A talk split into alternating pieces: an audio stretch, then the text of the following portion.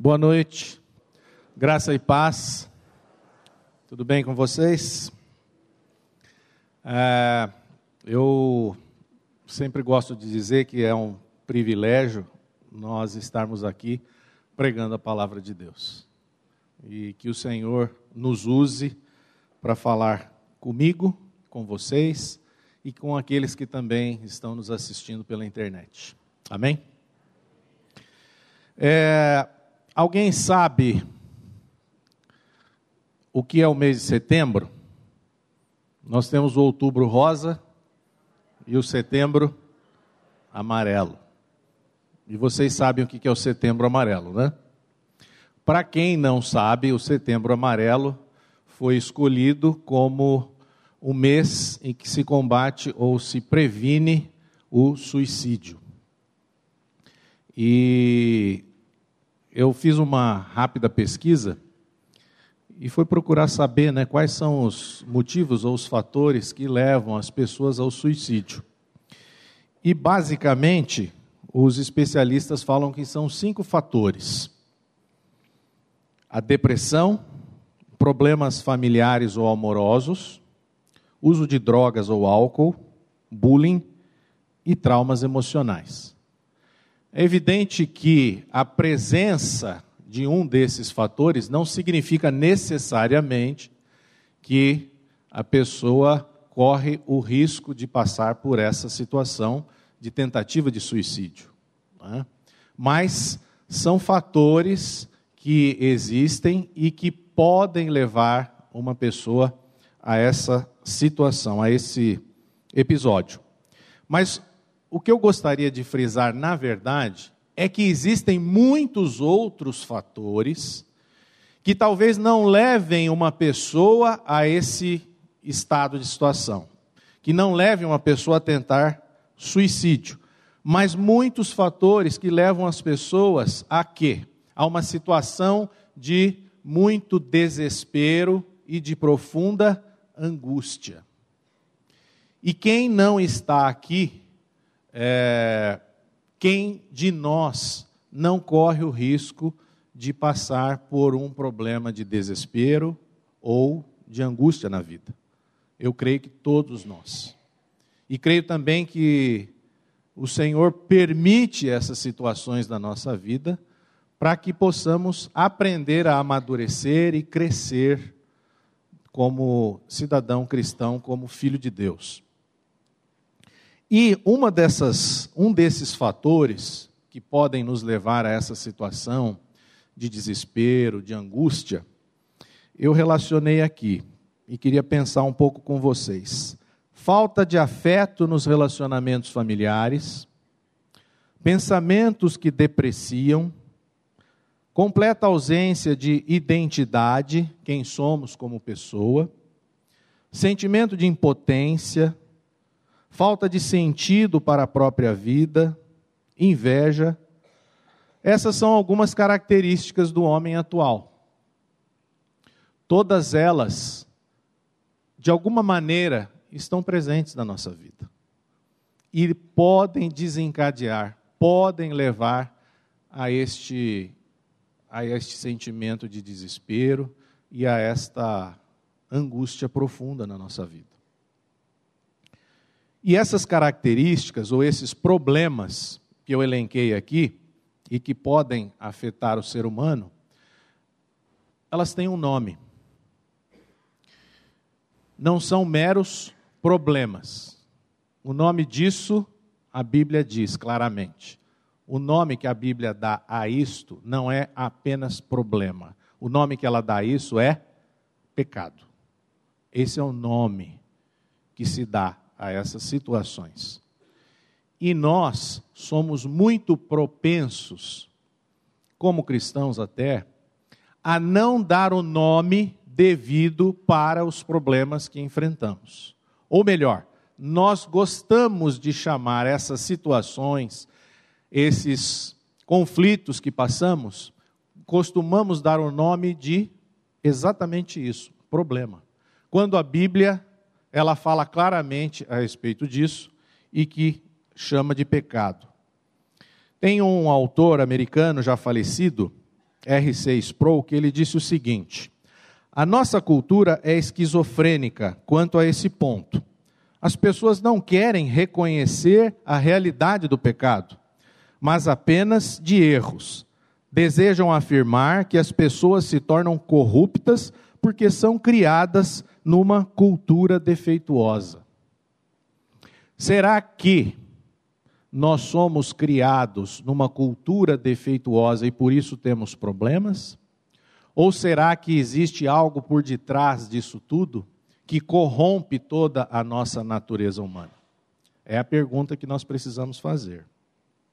Então, tentar tratar o pecado como se fosse algum problema, como se fosse algum erro, como se fosse apenas algum desvio, é o mesmo que nós tentarmos solucionar um problema de uma infecção bacteriana usando um analgésico.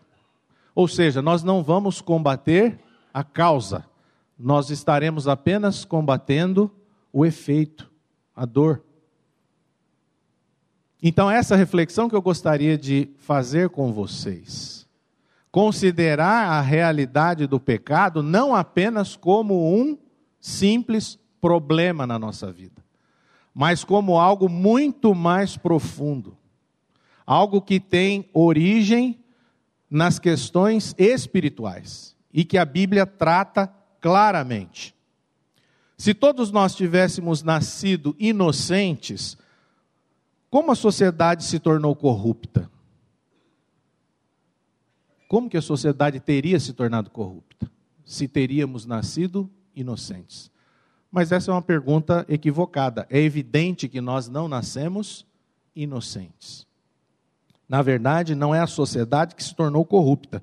Nós é que nós nascemos corrompidos por conta do pecado. Eu queria ler com vocês Efésios, capítulo 6, dos versículos 10 a 12. Efésios 6, 10 a 12. Quanto ao mais, sede fortalecidos no Senhor e na força do seu poder. Revestivos de toda a armadura de Deus, para poderdes ficar firmes contra as ciladas do diabo.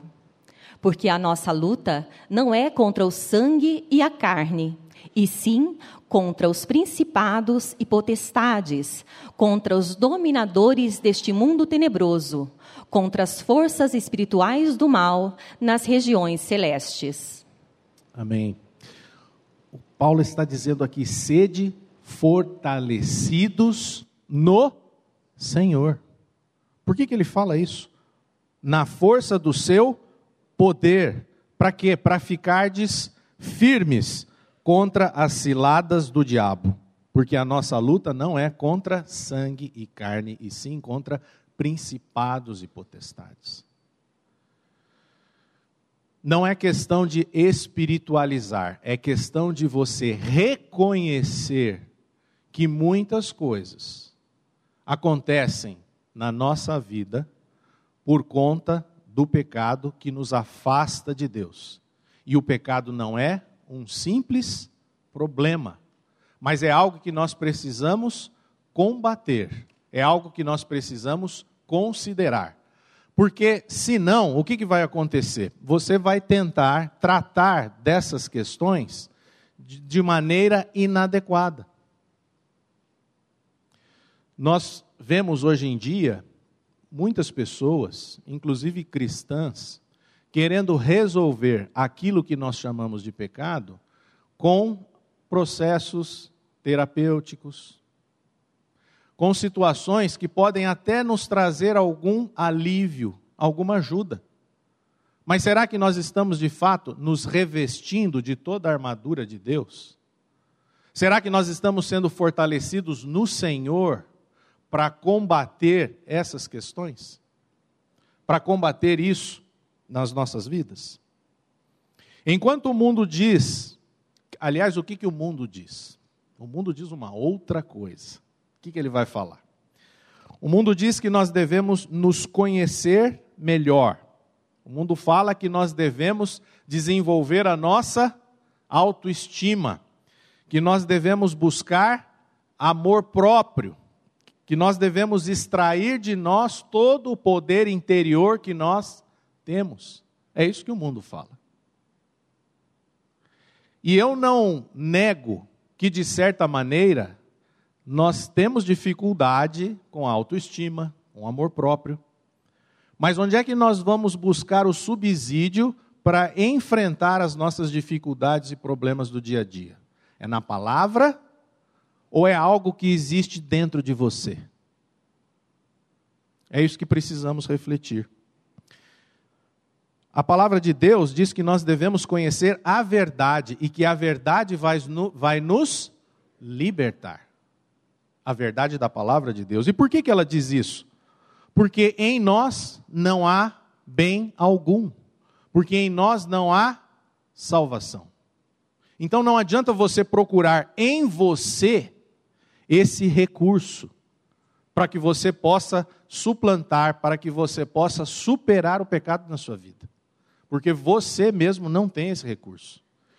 E graças a Deus que nós não temos esse recurso, porque esse recurso vem do Senhor. Se nós tivéssemos esse recurso, nós seríamos completamente o quê? Independentes de Deus. E o que Deus nos chama é para que sejamos dependentes dele. Isso se chama graça na nossa vida. Eu queria ler com vocês João 8, 32 e o 36.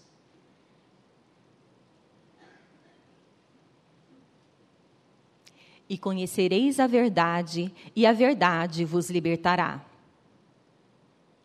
E o 36. Se, pois o Filho vos libertar, verdadeiramente sereis livres. Quem é o Filho? Jesus. Se Ele nos libertar, verdadeiramente seremos livres. E conheceremos a verdade, a verdade nos libertará. Quem é a verdade? É uma pessoa. Eu sou o caminho, a verdade e a vida. Ninguém vem ao Pai senão por mim. É quem disse isso foi Jesus. Então, resolver o pecado com o autoconhecimento, amor próprio, poder interior, é exatamente isso que eu acabei de falar. É você tentar combater uma infecção onde você necessita de um antibiótico e tentar ministrar apenas com um simples analgésico. Isso vai funcionar? pode trazer um alívio para você, mas isso não vai trazer cura para você. É isso que nós precisamos considerar. E como é que nós vamos fazer então?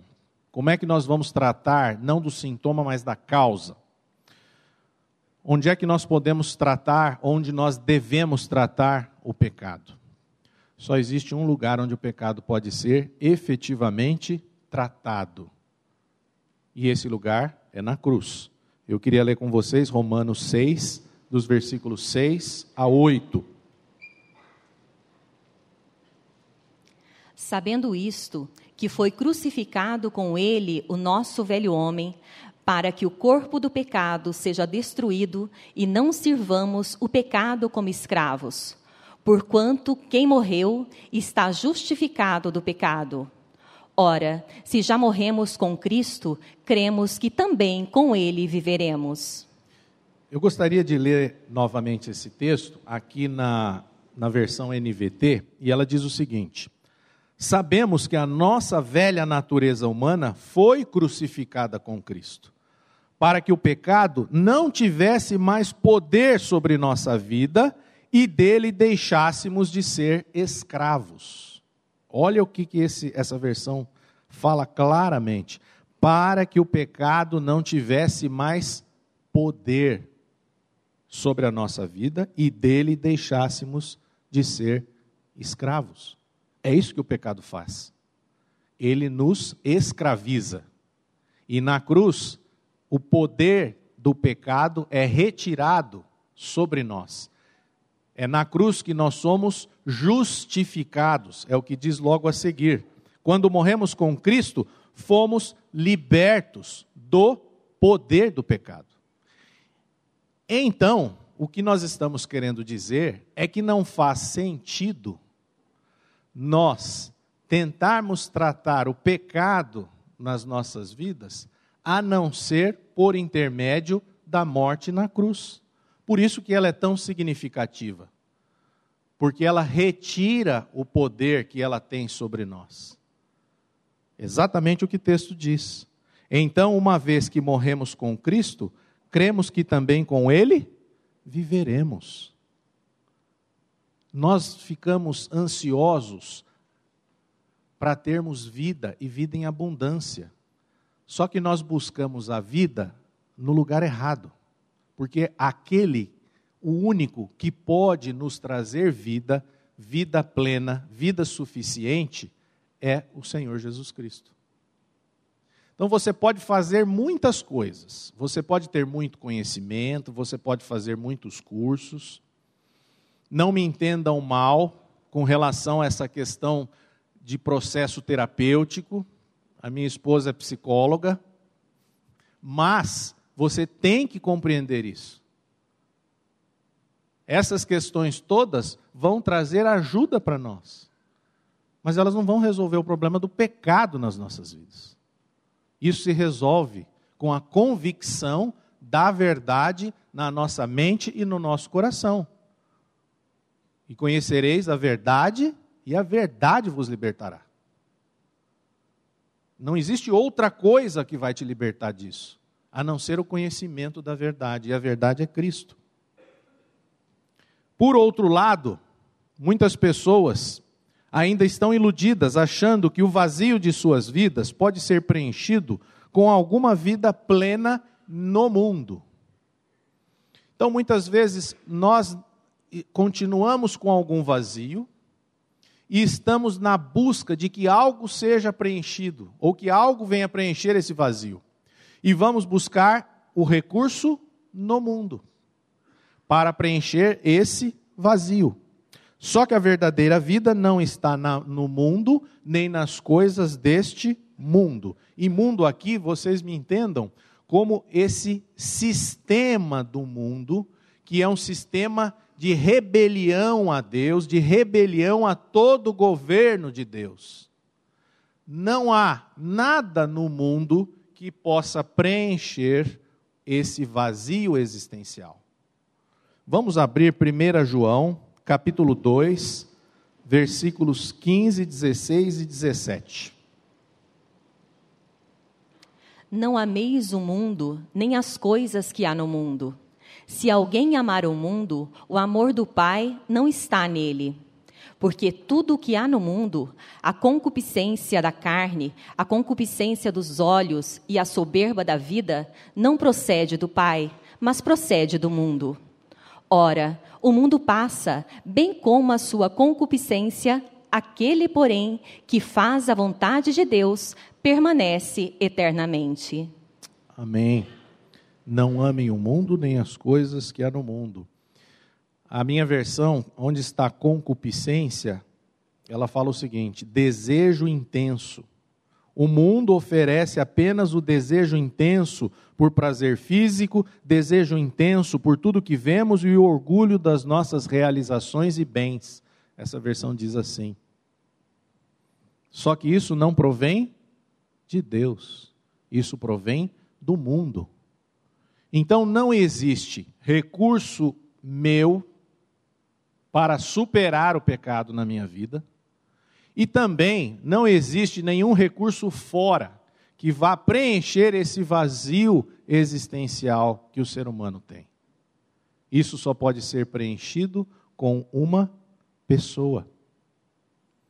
Mas mesmo assim, as pessoas estão o quê? Iludidas. Elas estão tentando encontrar algo aí fora tentando buscar algo que venha satisfazer o seu anseio por uma vida plena, por uma vida que satisfaça.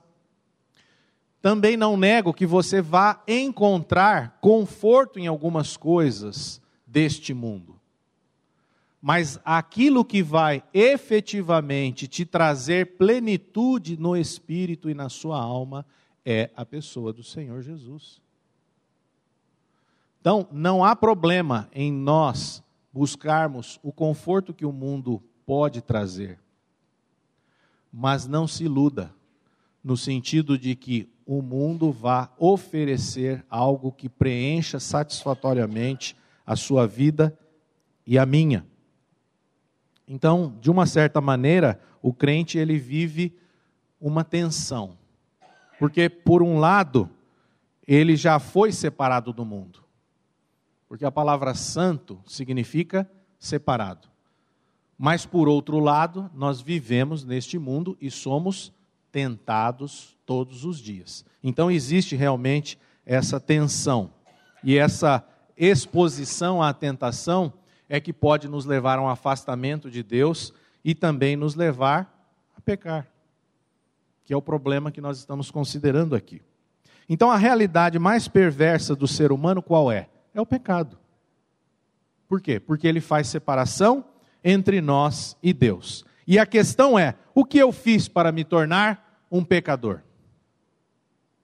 O que eu fiz para me tornar um pecador, já que a tragédia do ser humano é o pecado que faz separação entre nós e Deus?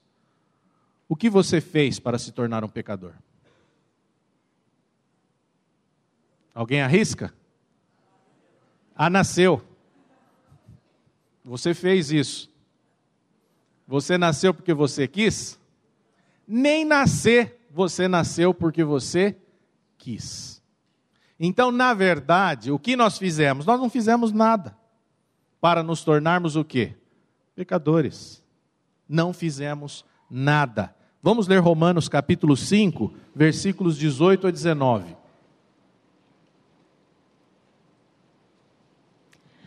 Pois assim como por uma só ofensa veio o juízo sobre todos os homens para condenação, assim também, por um só ato de justiça, veio a graça sobre todos os homens para a justificação que dá vida.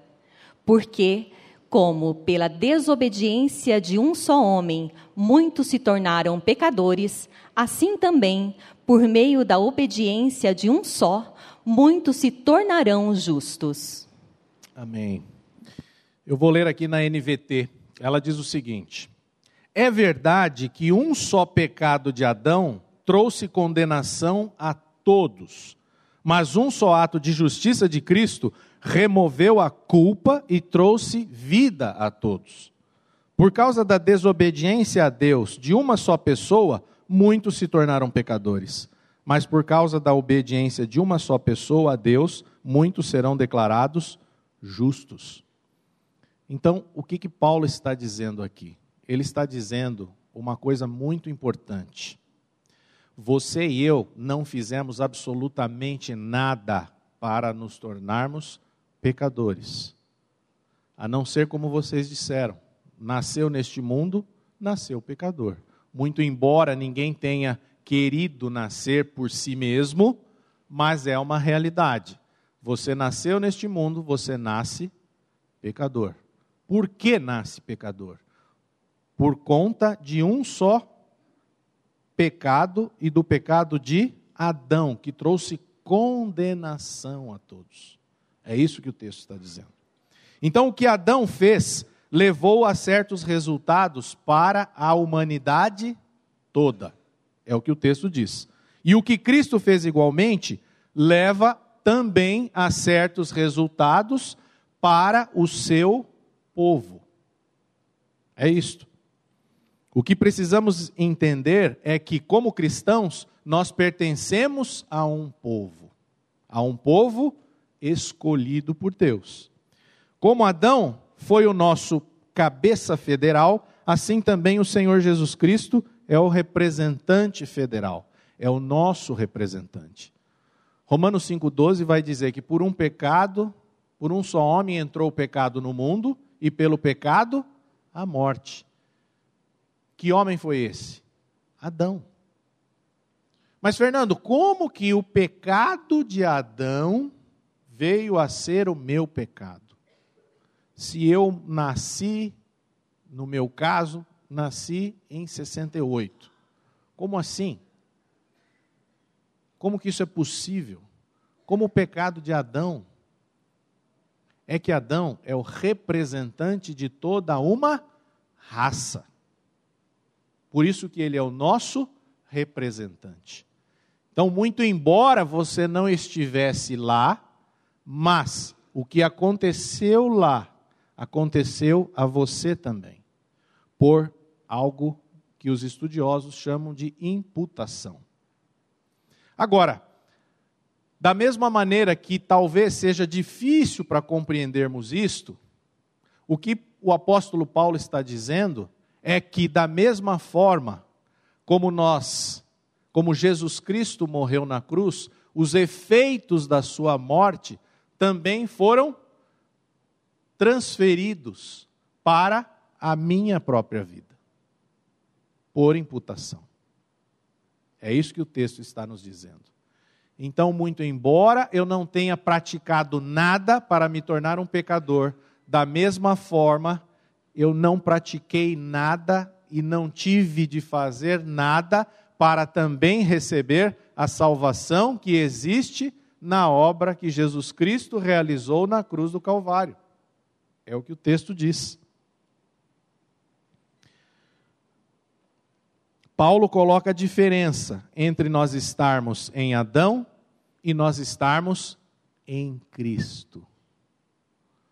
É isso que vai fazer toda a diferença para a nossa vida. Você saber em que posição você se encontra. Você, por natureza ou por nascimento, se encontra em Adão. Só que se você permanecer só em Adão, é o fim para você e para mim também. O que o texto está nos dizendo é que nós também estávamos em Cristo. E em Cristo nós estamos libertos de todo o governo do pecado sobre as nossas vidas. Você não fez nada para estar em Cristo. É o texto, é a palavra de Deus que está dizendo isso.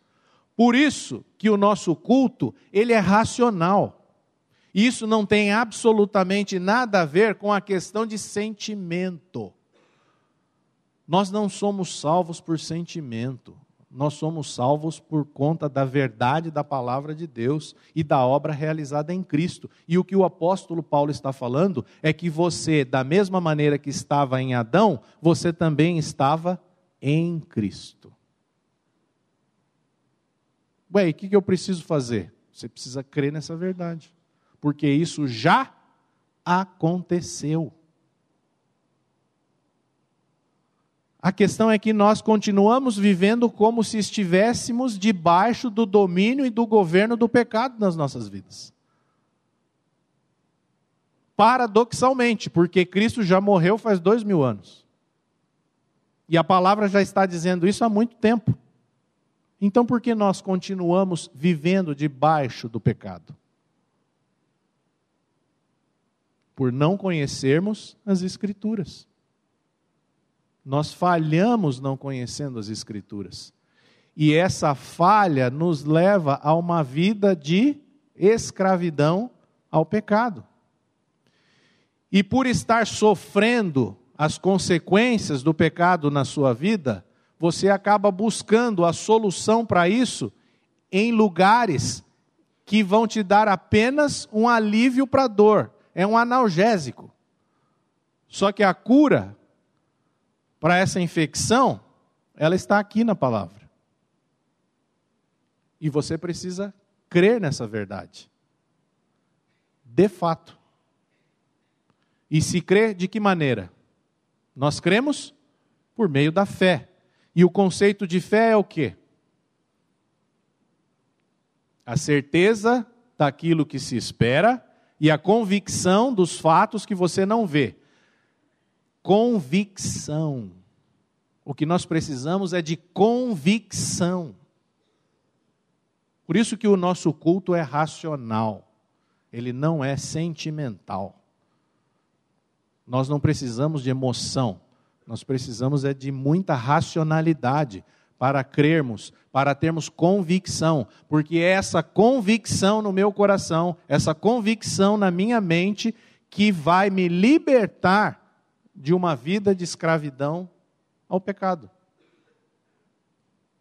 E é algo tão mais simples de nós buscarmos, muitas vezes nós queremos encontrar, parece que é algo mais difícil, para que venha solucionar aquela angústia profunda que eu estou vivendo, aquele desespero.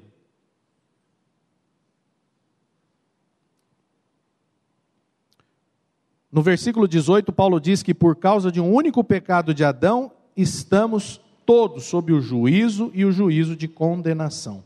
Paulo vai mais longe, mais longe e diz que fomos feitos pecadores, considerados pecadores. Sabe qual é a voz aqui? Voz passiva. Fomos feitos. Você não fez nada. Você foi constituído pecador em Adão. É o que está dizendo aqui. Esta palavra feito significa enquadrados na posição de, colocados na categoria de, nomeados para uma determinada classe. Aqui, pecador não se trata de um adjetivo, mas se trata de um substantivo. Você foi colocado nessa categoria em Adão, na categoria de pecador. Você foi constituído pecador, sem ter feito absolutamente nada. Então nós não somos pecadores porque temos uma natureza pecaminosa, porque cometemos atos de pecado. É o inverso. Temos uma natureza pecaminosa e cometemos atos de pecado porque somos pecadores, porque fomos constituídos pecadores.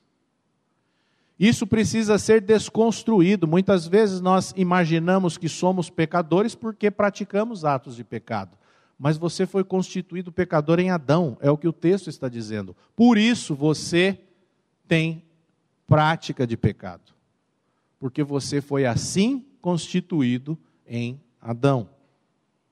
Só que este é um lado, e graças a Deus, porque existe o outro lado, que é o que o texto está dizendo. Da mesma maneira que você foi constituído pecador, você também foi feito um justo você foi declarado justo em Cristo Jesus. Isso já aconteceu. Você e eu fomos declarados justos por Deus, em Cristo. É o que o texto está dizendo. Ou seja, não há mais condenação para os que estão em Cristo. Essa é a outra, o outro lado. O que aconteceu conosco em Adão é o que acontece conosco em Cristo.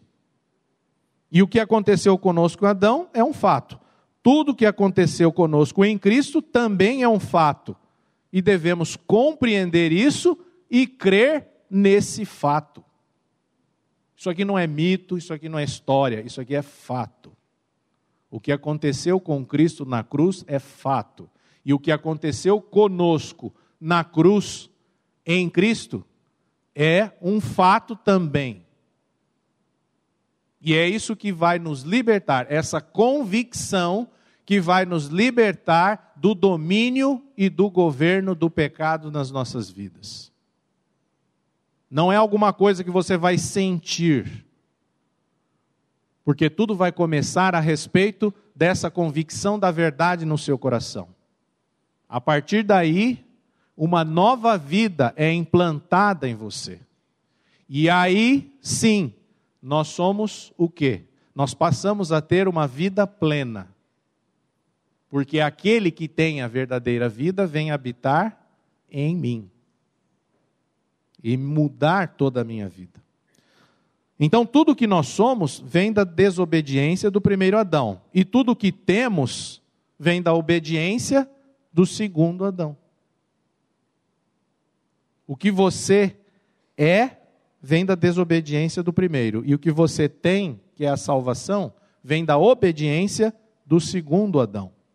Em outras palavras, a nossa salvação é inteiramente por Ele, procede dele e é nele. Nele quem? Em Cristo. Assim, a certeza da nossa salvação deve começar por este entendimento e não por algum sentimento. A certeza da nossa salvação não virá de tentarmos sentir alguma coisa, mas virá por aprendermos esta verdade, que é uma verdade objetiva.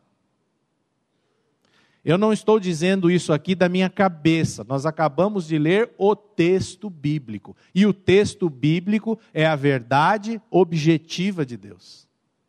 E é isso que é suficiente para nós. Nós não precisamos de profecia, nem de profetada, nós precisamos da palavra objetiva de Deus, porque ela é que vai mudar a maneira de pensarmos e a maneira de agirmos. É essa a verdade objetiva. Então, o que nós devemos fazer? Vamos nos ver primeiro em Adão, cada um de nós. Embora você não tenha feito nada, você foi constituído, considerado pecador em Adão. E também vamos nos ver em Cristo. Embora você não tivesse nada, você foi declarado justo. Isso aqui ofende muita gente. Como assim? eu não tivesse nada e eu fui declarado justo mesmo assim? É isso que é graça. É Deus fazendo para quem nada merece. Nós não merecíamos nada. Isso foi algo que Deus fez graciosamente em nosso favor. E isso aqui é muito sério. Por quê? Porque as pessoas estão sempre querendo acrescentar algo para que sejam salvas. Mas será que eu não tenho mérito algum? Mas será que não é por causa da minha fidelidade a Deus que eu sou salvo? Será que não é por conta daquilo que eu faço a Deus que eu sou salvo? Não é pelo fato de eu ajudar lá no ministério, lá no fundo, com as crianças? que isso me ajuda a ser uma pessoa melhor e me tornar uma pessoa salva? O que o texto está dizendo que aconteceu em Adão, aconteceu com você em Cristo e você não deu absolutamente nada seu para que você fosse declarado justo. Nada. Então, Talvez você até concorde comigo, mas muitas vezes em pensamento nós somos levados a achar que nós praticamos alguma coisa. Mas isso não é verdade. Porque o que aconteceu em Cristo, isso não decorre absolutamente do que você exerceu, do que você praticou, dos esforços que você dedicou. E graças a Deus por isso.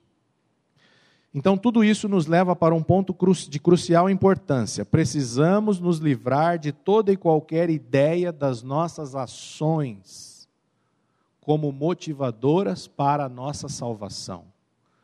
Não existe ação nossa, não existe esforço nosso. Foi tudo realizado de forma graciosa por Cristo. Nós não temos absolutamente nada para nos orgulharmos da nossa salvação. A justificação, que é o que Paulo está dizendo aqui nesse trecho de Romanos 5, 18 e 19, não se restringe ao perdão dos pecados, mas agora reinamos em vida. Acabou-se o reino de morte. Assim como fomos constituídos pecadores por causa de um só pecado em Adão, independentemente de qualquer ação de nossa parte, assim fomos constituídos justos, de forma inteiramente independente de qualquer coisa que tenhamos feito ou que façamos. Você foi constituído justo, meu amigo. Ponto final. É o que o texto diz, é o que nós lemos e é o que nós precisamos crer nessa verdade. Não existe nada em você ou em mim que possa ser acrescentado ao sacrifício de Cristo para nos salvar. Outrora estávamos em Adão, agora estamos em Cristo. E esta é a segurança que nós devemos usufruir. Você usufrui dessa segurança? Você usufrui dessa verdade? Porque agora, lá, quando nós começamos a nossa reunião aqui, eu elenquei algumas situações que vão podem trazer desespero e angústia para as nossas vidas. E eu elenquei aqui: falta de afeto nos relacionamentos familiares, pensamentos que depreciam, ausência de identidade, sentimento de impotência, falta de sentido para a própria vida, inveja. Agora, se você tem uma consciência de que você foi constituído uma nova criatura em Cristo, que você foi retirado do reino da morte e trazido para o reino de luz, e que você não fez e não contribuiu com absolutamente nada, e isso é um fato que já aconteceu, eu pergunto a você, uma pessoa assim, como que tiver essa consciência, ela pode até ter problemas de afeto nos seus relacionamentos familiares, mas ela sabe que ela agora faz parte da família de Deus. E eu, como membro da família de Deus, eu sou sustentado pela graça de Deus em todos os meus outros relacionamentos horizontais aqui, que dão problema, sim, mas eu estou amparado por Ele.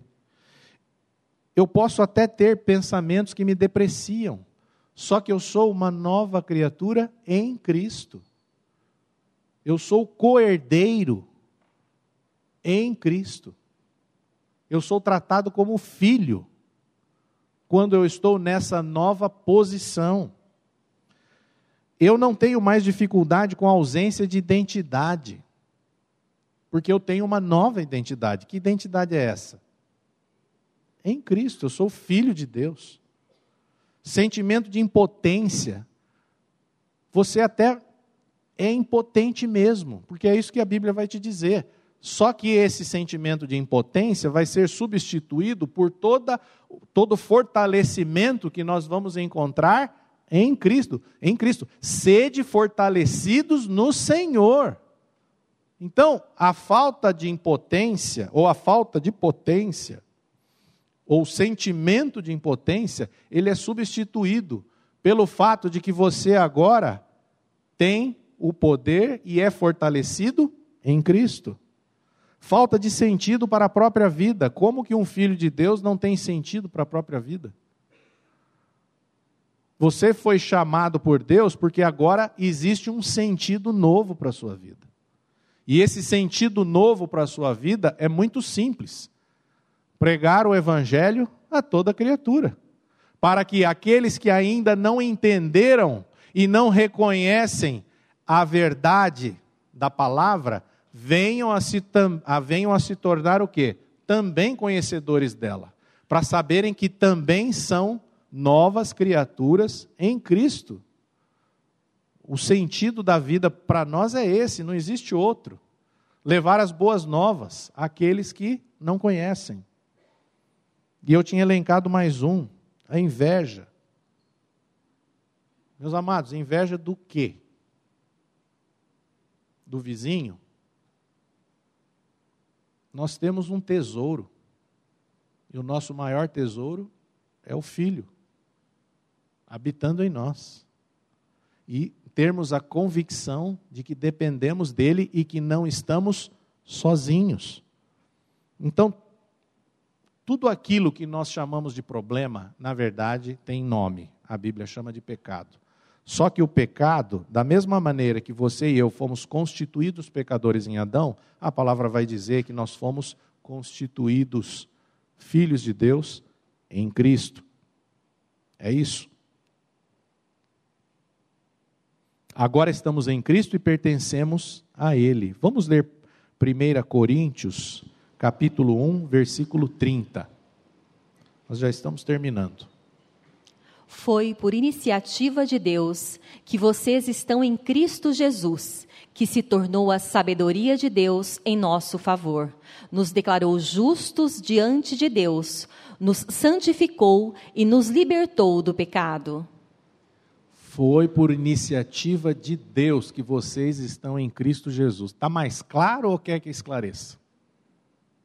Foi por iniciativa de Deus que vocês estão em Cristo Jesus. Não foi por iniciativa nossa. Não foi. Você não contribuiu com nada. Nem eu. Isso já aconteceu. Mas como assim, Fernando? Já aconteceu. Não tem mais nada para ser feito. Você apenas precisa tomar conhecimento da palavra, conhecimento da verdade e crer nela. Então, o propósito dessa passagem, que passagem? Romanos 5, 18 e 19, é mostrar a certeza e a, salva, e a segurança da salvação final para aqueles que foram justificados. A certeza e a segurança. É a revelação desta verdade particular que irá fazer com que desfrutemos da segurança e da salvação. A contrário senso, o que que a nossa, se não tivermos essa segurança e essa certeza na palavra com relação à nossa salvação final, a insegurança vai levar cada um de nós a que situação? A escravidão do pecado, a uma vida de escravidão ao pecado e também uma vida de escravidão às circunstâncias. Porque você vai ficar olhando para as circunstâncias e vai ficar refém das circunstâncias. Só que você e eu, aqueles que cremos, nós somos agora seres espirituais e não vivemos mais por vista, mas vivemos por fé na palavra e na verdade objetiva de Deus. Como que eu vou me tornar refém das circunstâncias? é porque eu não estou tendo fé, eu não estou crendo na verdade. Estou tendo uma vida de insegurança. E o que o texto quer nos mostrar é a certeza da salvação, a segurança da salvação. Então é porque estou em Cristo que sou uma pessoa justa e sempre serei uma pessoa justa. Porque declarado justo é isto. Quando eu estou em Cristo, eu sou uma pessoa justa, ou uma pessoa justificada por Deus. Fui declarado justo. É nesse sentido que eu sou justo. Aí alguém pode perguntar: mas e se você pecar amanhã? Eu pergunto: eu vou deixar de ser justo se eu pecar amanhã? Vocês estão demorando para responder. Não, lógico que não. Por que não? Porque eu fui declarado justo por causa da justiça que há em Cristo. A justiça daquilo que Jesus Cristo fez na cruz me foi imputada, me foi creditada. Não é o que eu faço ou deixo de fazer que me torna uma pessoa injusta. Se eu pecar amanhã, eu não vou ser considerado injusto diante de Deus, porque o sacrifício de Cristo é um sacrifício de consequências eternas. Isso não significa que agora eu vou viver na prática do pecado, não é isso. Aí vocês vão ler Romanos 6, né? Não é isso. Mas eu já fui justificado, já fui declarado justo. Acabou, não há mais condenação para mim. Não há mais por que viver de acordo com as circunstâncias. Não há mais razão para viver refém do pecado sobre a minha vida. Não, eu não estou mais debaixo desse governo. As consequências da obediência de Cristo são tão certas e seguras como as que resultaram da desobediência de Adão. Então, Adão desobedeceu e Cristo teve uma vida de obediência. Você está certo e seguro da sua salvação? Não olhe para você, mas olhe para Cristo e para o que Deus disse a seu respeito em Cristo. Você não pode olhar para você, você tem que olhar para a verdade objetiva da palavra de Deus. Por quê? Porque se você olhar para você, você vai, você vai se achar o quê? aquilo que você realmente é, um pecador. Mas é um pecador salvo pela graça de Deus. E não há mais condenação para os que estão em Cristo. Por isso que salvação significa onde você está? Em Adão ou em Cristo? É isso. Se eu estou em Adão, eu estou perdido. Só que graças a Deus que o texto diz que, Romanos 5, do 12 até o 21, ele vai dizer: nós não estamos mais em Adão. Nós fomos constituídos novas criaturas em Cristo. Então, o último versículo que eu gostaria de ler com vocês é João 10, 10.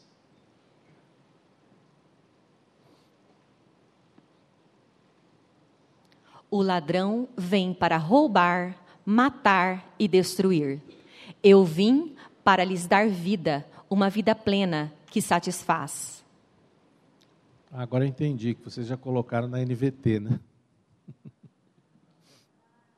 Essa aqui mesmo. O ladrão vem para roubar, matar e destruir. Eu vim para lhes dar vida, uma vida plena que satisfaz. É isso que Cristo veio fazer, nos dar uma vida plena que satisfaz. Nós não vamos encontrar vida plena em outro lugar. Nós não vamos. Você tem que olhar para a verdade objetiva da palavra de Deus e crer pela fé nessa verdade, porque é ela que vai mudar a sua vida e a minha. E essa vida plena que nós tanto ansiamos por ela, nós vamos encontrar em Jesus. Então, que este estudo nos leve a quatro coisas que eu anotei aqui. Primeiro, reconhecermos a nossa pecaminosidade e não apenas o nosso problema. Dê nome às coisas. Não fique achando que você tem um problema, que você tem um desejo. Você tem pecado. E o pecado precisa ser tratado. Dois, reconhecermos que não estamos mais em Adão, mas estamos em Cristo. Estamos em Cristo. Três, reconhecermos que se estamos em Cristo, temos vida e vida em abundância. Ah, Fernando, mas não é bem assim, eu estou passando por dificuldades. Mas a vida plena, vida de abundância, é uma questão de fé. Nós precisamos crer na verdade objetiva. Todos nós passamos por dificuldades, todos passamos por tribulações, mas Jesus Cristo venceu o mundo. E quatro, reconhecermos que se estamos em Cristo, reinaremos em vida e não seremos mais escravos do pecado. Reinaremos em vida, é o que disse o texto. Você deixou o reino de morte, estava em Adão. Quando estamos em Cristo, reinamos em vida. É isso que vai fazer a diferença. Na verdade, era, aquele era o penúltimo versículo, tinha mais um. Mas eu, é o último mesmo, até porque o tempo está se esgotando. João capítulo 5, versículos 39 e 40, por favor.